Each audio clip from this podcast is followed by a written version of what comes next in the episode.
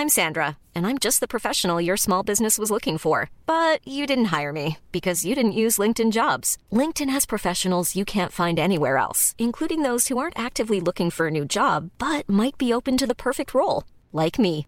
In a given month, over 70% of LinkedIn users don't visit other leading job sites. So if you're not looking on LinkedIn, you'll miss out on great candidates like Sandra. Start hiring professionals like a professional. Post your free job on linkedin.com/people today. Hey, it's Ryan Reynolds, and I'm here with Keith, co-star of my upcoming film, If, only in theaters May 17th. Do you want to tell people the big news? All right, I'll do it. Sign up now and you'll get unlimited for $15 a month in six months of Paramount Plus Essential Plan on us. Mintmobile.com slash switch. Upfront payment of $45 equivalent to $15 per month. Unlimited over 40 gigabytes per month. Face lower speeds. Videos at 480p. Active Mint customers by 531.24 get six months of Paramount Plus Essential Plan. Auto renews after six months. Offer ends May 31st, 2024. Separate Paramount Plus registration required. Terms and conditions apply if rated PG. Millions of people have lost weight with personalized plans from Noom, like Evan, who can't stand salads and still lost 50 pounds. Salads, generally, for most people, are the easy button, right? For me, that wasn't an option. I never really was a salad guy. That's just not who I am. But Noom worked for me. Get your personalized plan today at Noom.com. Real Noom user compensated to provide their story. In four weeks, the typical Noom user can expect to lose one to two pounds per week. Individual results may vary.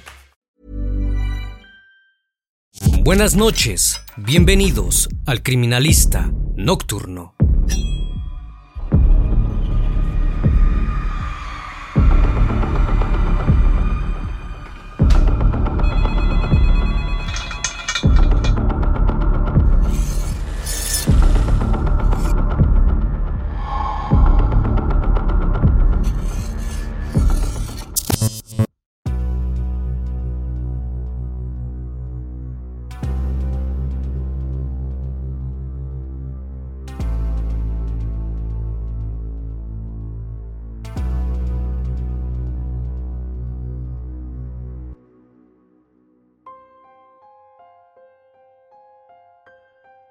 El agobio de un padre y la empatía de miles de personas que se sumaron al exasperado reclamo por la aparición con vida de Yolanda Martínez Cadena pusieron en aprietos a las autoridades policiales de Monterrey, Estado de Nuevo León, México.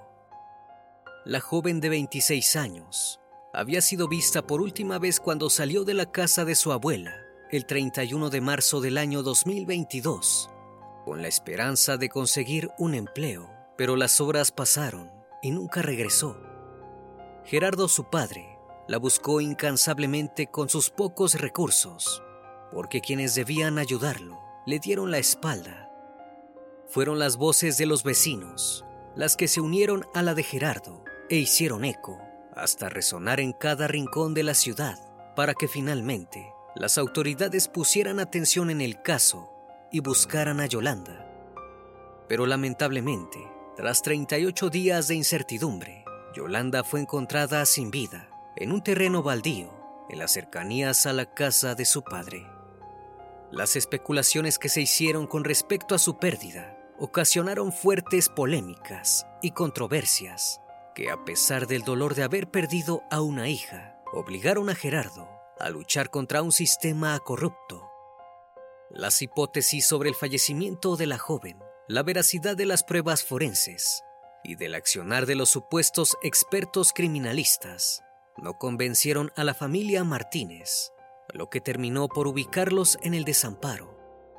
La justicia mexicana fue puesta en tela de juicio en reiteradas ocasiones, y este caso no ha sido la excepción, sobre todo porque a más de un año de haber ocurrido, han sido mínimos los avances demostrados.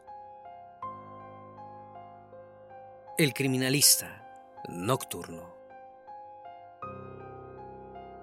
Yolanda nació el 5 de octubre del año 1995 en Monterrey, la capital del estado de Nuevo León, México. Vivía junto a su padre y su hermano en la casa ubicada en el municipio de Juárez. Aunque no trascendió demasiada información sobre su vida, su padre ha asegurado que era una joven muy alegre y una gran compañera, que siempre apoyaba a su familia en lo que hiciera falta. Estas virtudes se trasladaban a otros vínculos en su vida, pues era una chica muy sociable que hacía amigos en todos los ambientes que habitaba. Así lo fue durante sus años de escolaridad, pero también cuando comenzó a estudiar ingeniería en mecatrónica. A los 21 años, quedó embarazada de su hija Fernanda, aunque la relación con el padre de la niña no avanzó y decidieron separarse. Yolanda siempre estuvo presente para ella y aspiró a darle lo mejor. Aseguró que nunca le faltaría nada, mucho menos el amor de su madre. Pocos días antes de que la tragedia arrasara con la armonía que predominaba en la dinámica familiar, Yolanda estaba preocupada por la organización de su rutina para que ésta no afectara a la de la niña, pues tenía un empleo en un horario que se superponía con la entrada al preescolar de su pequeña hija. Por este motivo, y porque era una madre atenta y considerada, Yolanda creyó que de continuar con ese trabajo resultaría un impedimento para acompañar a su hija como siempre había querido. Entonces Gerardo la convenció de renunciar. Después de todo, ella aún tenía el futuro por delante y tendría más oportunidades laborales. Lo más importante era estar presente para su hija. Yolanda tomó el consejo y concretó la renuncia en su trabajo, pero al cabo de pocos días surgió otra preocupación. Se trataba del cumpleaños de la pequeña Fernanda, para el cual faltaba poco tiempo. Yolanda tenía intenciones de organizarle una fiesta para celebrar sus cuatro años. Aunque Gerardo le dijo que él y su hermano la ayudarían con lo que hiciera falta, como una joven independiente que era, Yolanda quiso hacer su propio aporte, argumentando que era algo que le correspondía a ella, porque era la madre. Fue así que decidió acelerar la búsqueda de un nuevo empleo. Preparó las solicitudes en trabajos que tenían horarios y pagas convenientes y a ello se dispuso hasta que lamentablemente ya nadie volvió a verla. El 28 de marzo, Yolanda fue a visitar a su hija a la casa de su expareja. Por aquellos días la niña se estaba quedando con él, pero su madre la visitaba constantemente. Luego de haber pasado tiempo con la niña, Yolanda decidió quedarse a dormir en la casa de su abuela por unos días ya que se encontraba ubicada en el municipio aledaño a Monterrey, San Nicolás de los Garza, y le era más cómodo para su búsqueda de empleos. Durante esos días, se hospedó allí. Yolanda se comunicó a diario con su padre por teléfono, hasta que el 31 de marzo, al salir de la casa, ya nadie supo de ella. Aquel día, cuando Gerardo no recibió noticias sobre su hija, comenzó a llamarla pero le fue imposible comunicarse, pues el teléfono de la joven estaba apagado. Insistió en numerosas ocasiones, pero nada cambió. Gerardo se puso en contacto con sus familiares y amigos, pero nadie sabía del paradero de Yolanda. La última vez que la vieron sana y salva fue aquella mañana, en la colonia Constituyentes de Querétaro, tercer sector, en San Nicolás de los Garza. Nadie sabía a qué lugares iba a ir a aplicar para empleos. Solo la vieron salir con un pantalón de mezclilla azul, una blusa de rayas negras, tenis negros y una bolsa de mano del mismo color. La única opción razonable que tenía era acercarse a la policía para reportar la desaparición de Yolanda. Sin embargo, los efectivos allí presentes le manifestaron que debían esperar, ya que probablemente la joven se había fugado por sus propios medios. Esta versión era inconcebible para Gerardo, que conocía a su hija muy bien. Sabía que era imposible que desapareciera por sus propios medios, pues estaba haciendo todo lo que tenía a su alcance para ocuparse de Fernanda.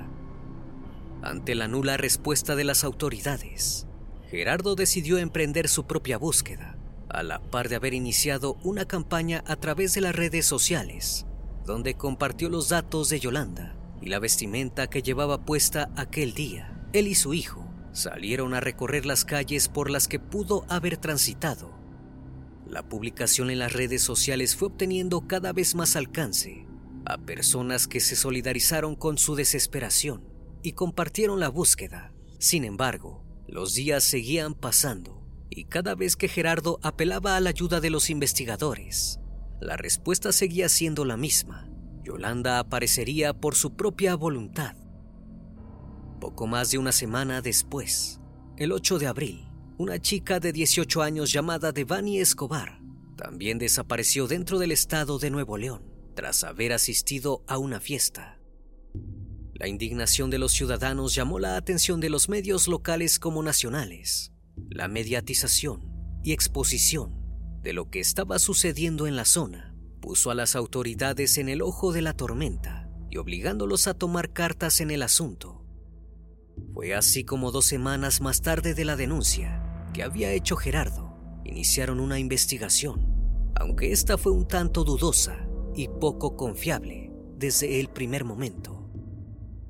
Los movimientos y las medidas que se tomaron fueron escasas, por lo tanto, los avances fueron inexistentes y Yolanda seguía sin aparecer, hasta que en el mes de abril, por medio de una conferencia de prensa, la fiscalía anunció que tenía imágenes de una cámara de seguridad de un domicilio privado que había captado a Yolanda caminando por la zona en la mañana del 31 de marzo, a las 8.30 horas de la mañana aproximadamente.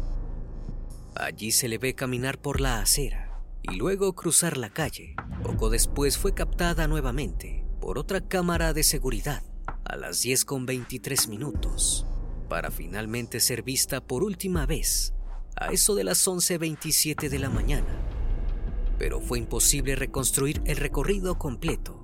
Para estar seguros, los investigadores le preguntaron a Gerardo si la persona que se veía en el video era Yolanda. El hombre en un principio afirmó, pero luego negó que esa fuera su hija. En otras palabras, lo poco que hicieron no sirvió de mucho. This is Paige, the co-host of Giggly Squad, and I want to tell you about a company that I've been loving, Olive and June.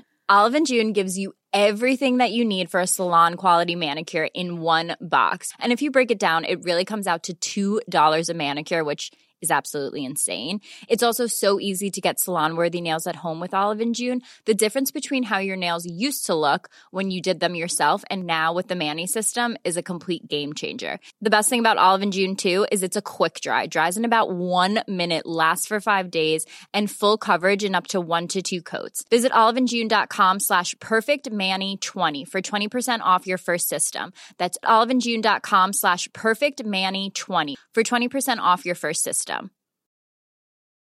How would you like to look five years younger? In a clinical study, people that had volume added with Juvederm Voluma XC in the cheeks perceived themselves as looking five years younger at six months after treatment. Look younger, feel like you. Add volume for lift and contour in the cheeks with Juvederm Voluma XC. Reverse signs of aging by adding volume to smooth laugh lines with Juvederm Volure XC. For important safety information and to find a licensed specialist, visit juvederm.com. That's J U V E D E R M.com. Not for people with severe allergic reactions, allergies to lidocaine, or the proteins used in Juvederm. Common side effects include injection site redness, swelling, pain, tenderness, firmness, lumps, bumps, bruising, discoloration, or itching. There's a risk of unintentional injection into a blood vessel, which can cause vision abnormalities, blindness, stroke, temporary scabs, or scarring. Talk to a licensed specialist to find out if it's right for you. Esto obligó a Gerardo a continuar con su propia investigación, como lo había hecho desde un principio, llegando al punto de tener que abandonar el trabajo en el que había laborado durante 20 años como cargador en la central de abastos, e incluso comprometer su salud.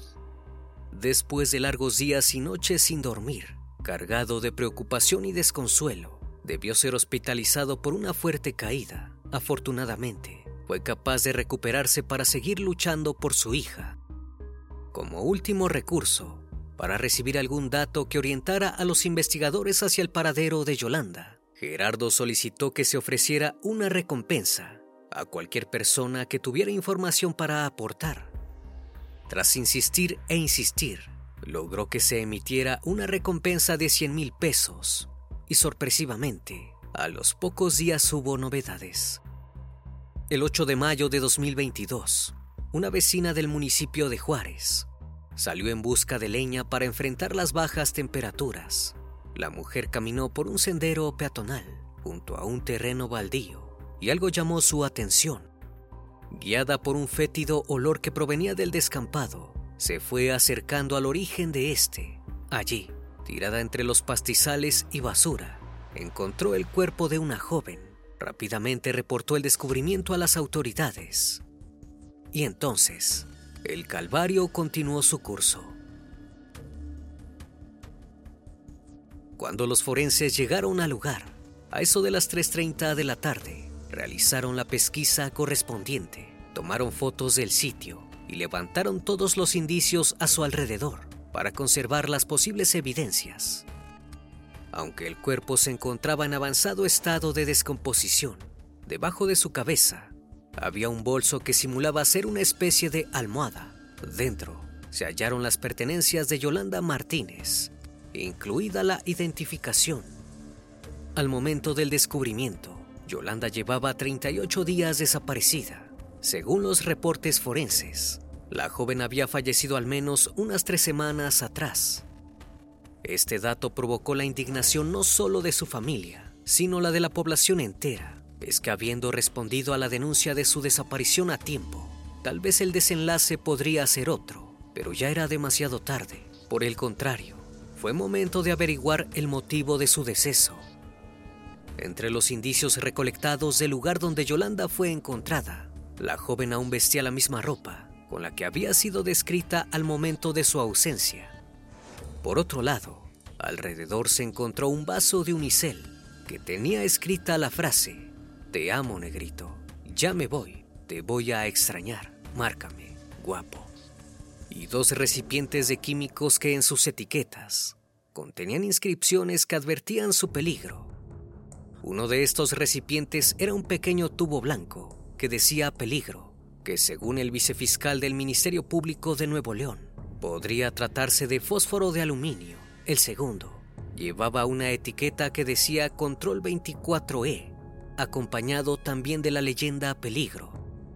Los expertos expresaron que ambas sustancias podían conseguirse fácilmente en tiendas comerciales, pero que de ser ingeridas eran letales. Debido a estos hallazgos, los investigadores se lanzaron de inmediato, incluso sin esperar los resultados de los exámenes forenses, que afirmaran que presentaba esas sustancias en la sangre, a elaborar la teoría de que probablemente Yolanda Martínez había decidido quitarse la vida. Por consecuencia a esta primera hipótesis, la primera línea de investigación continuó este curso. Pero Gerardo, que una vez más tuvo que luchar por los derechos de su hija, apeló bajo el argumento de que su hija tenía muchos sueños por cumplir y nunca había manifestado el deseo de terminar con su vida. Luego de insistir incansablemente, el caso de Yolanda Martínez Cadena dio el giro que esperaban. Las instituciones encargadas de velar por los derechos de las víctimas fueron quienes revictimizaron a Yolanda Martínez y su familia. En primer lugar, minimizaron su desaparición asumiendo que se había ido de la casa por voluntad propia.